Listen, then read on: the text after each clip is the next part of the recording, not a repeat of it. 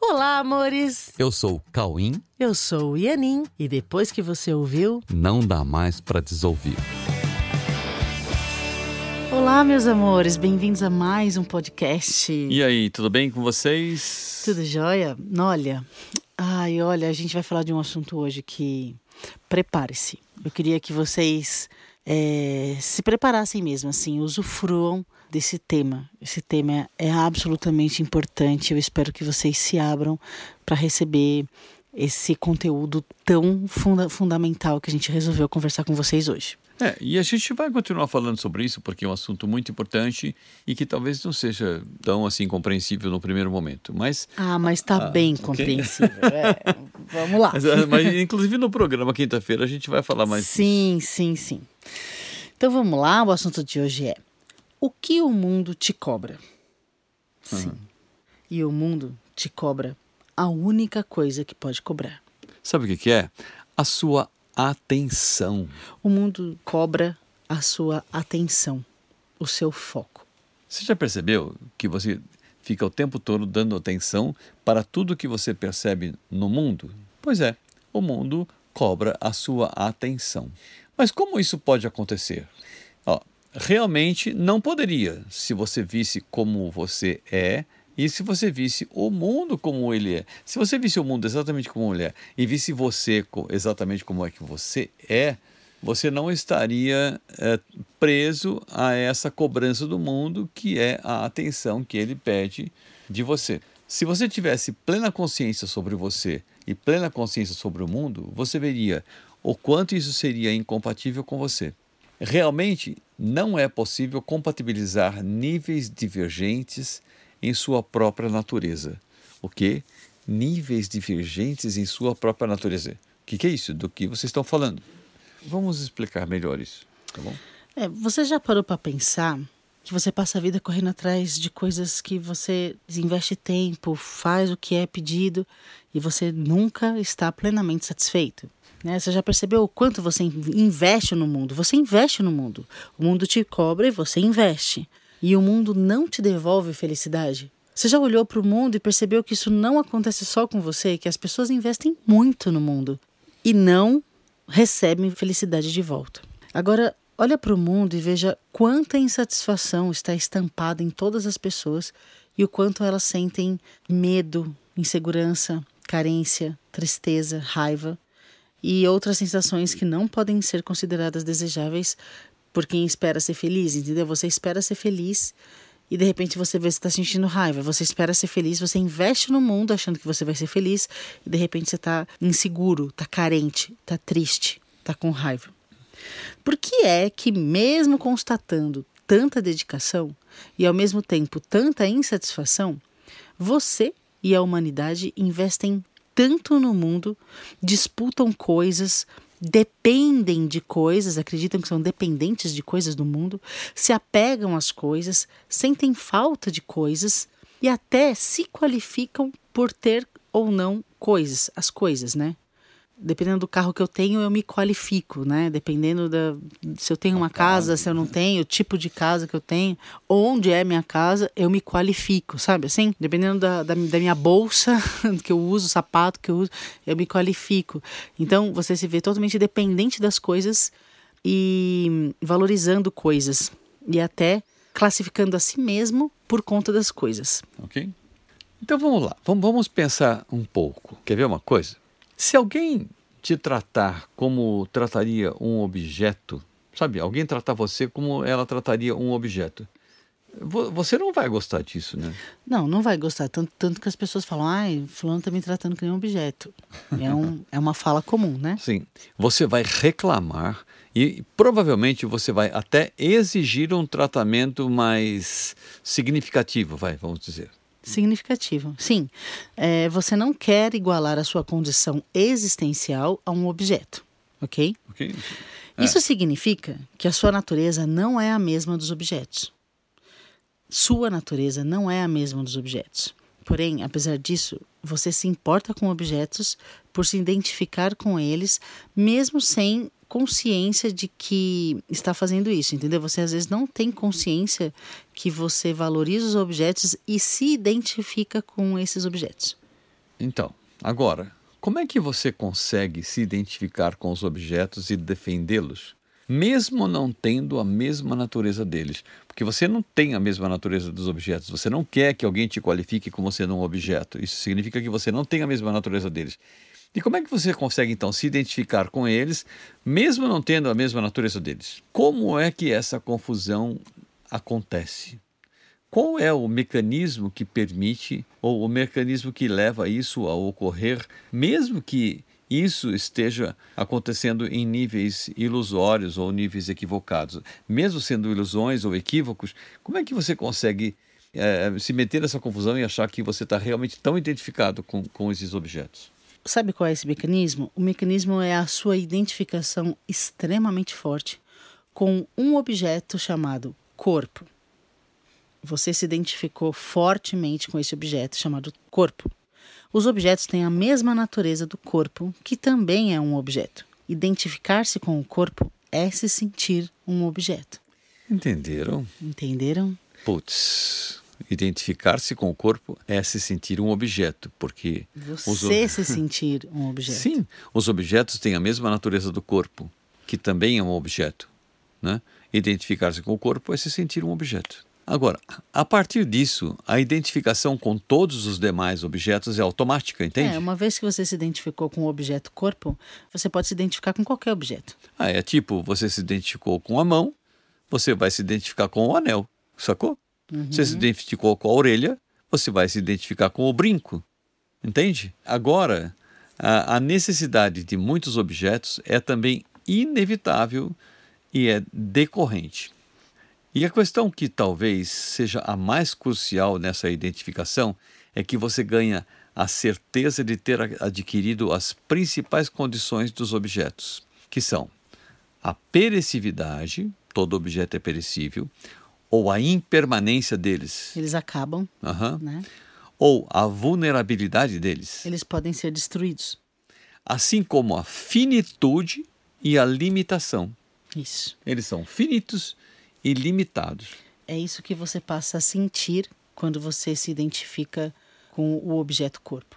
Okay. E se identifica com qualquer outro objeto.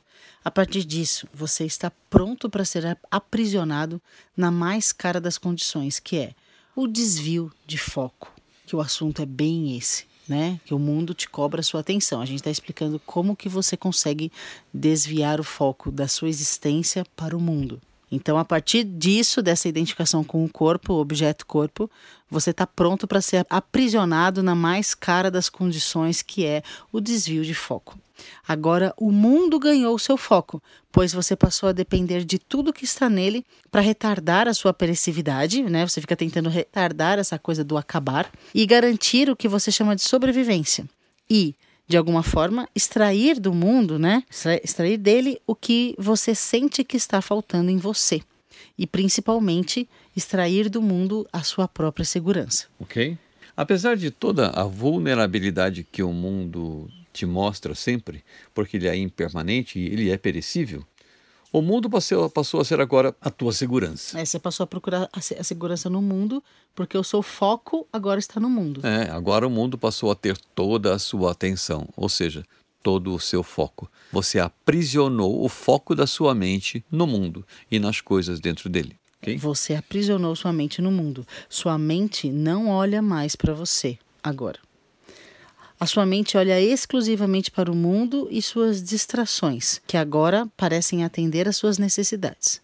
Você está distraído de você mesmo, entendeu? Sua mente não olha mais para você, olha para o mundo. Você está distraído de você mesmo. Agora o mundo te ganhou. Entendeu? Agora o mundo tem você nas mãos, porque agora você depende das coisas que estão no mundo. É isso que você acredita, né? É isso que você acredita, né? Lógico. Né? O mundo agora é o dono da tua vida. Você acredita que você depende do mundo para viver. Sim. Dependendo do que acontecer com o mundo, você pode deixar de existir. Já que você se identificou com o objeto corpo Sim. e com tudo no mundo. Agora ele passou a ser a fonte da sua sobrevivência, né? A fonte e a manutenção da sua pobre e limitada vida. Porque uma vida é, restrita a objetos é uma vida muito limitada e pequena. Sim, porque agora Se você virou um corpo, você virou um objeto limitado também às condições de qualquer objeto. Qualquer objeto é perecível, portanto, agora o corpo também, né? Sendo e... assim, né, fica fácil compreender por que, que os investimentos no mundo não têm gerado os rendimentos esperados em termos de realização, plenitude, paz e felicidade. Você investe, investe e não tem os rendimentos. Isso tem sido assim por um equívoco de nível em seus investimentos. Você existe em um nível, investe em outro nível. É importantíssimo entender isso. Entenderam?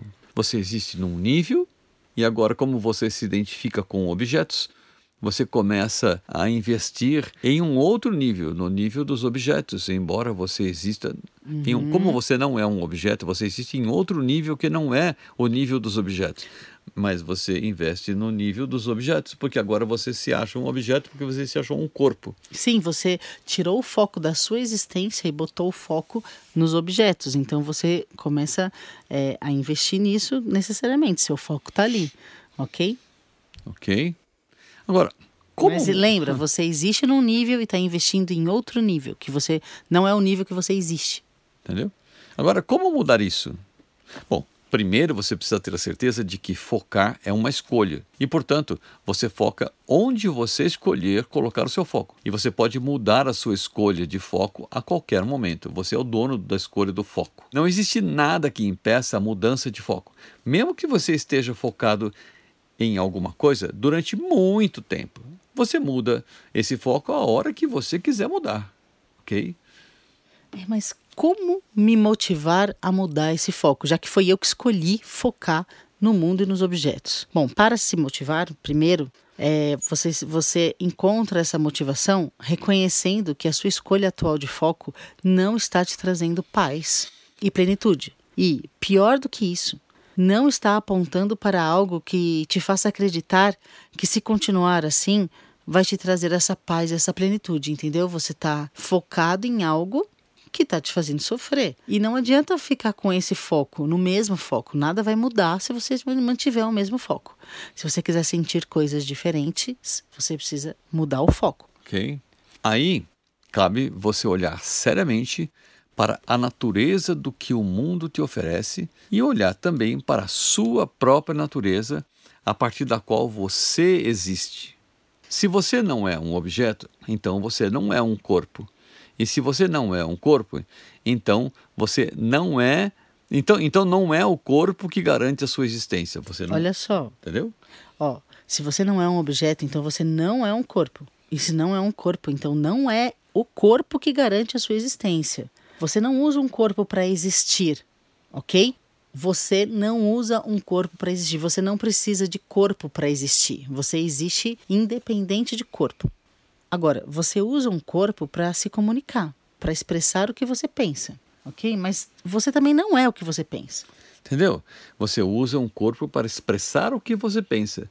Mas, mesmo assim, você também não é o que você pensa. Então, você pode mudar o que você pensa sem mudar o que você é. Se você não é o que você pensa, você pode mudar o que você está pensando e não vai mudar o que você é. Você, você, é, você pode mudar apenas os seus pensamentos. Agora, se você não é um corpo e você não é o que você pensa, o que você é então? Essa é a pergunta que você tem que fazer. Então, o que, que eu sou?